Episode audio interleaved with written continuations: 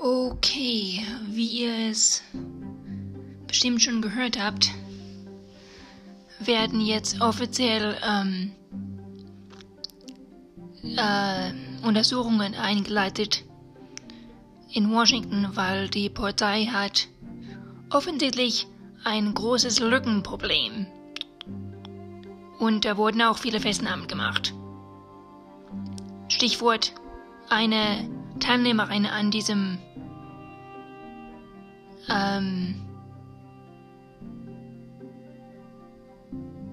ähm, Putschversuch hat den Laptop von einer Politikerin geschnappt, demokratischen, natürlich. Wollte, wollte ihn an die Russen verhökern.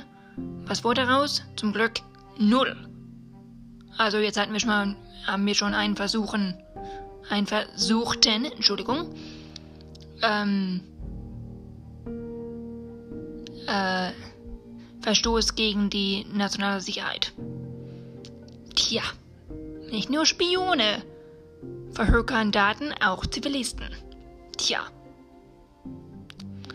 Also, das wird noch ne, spannend.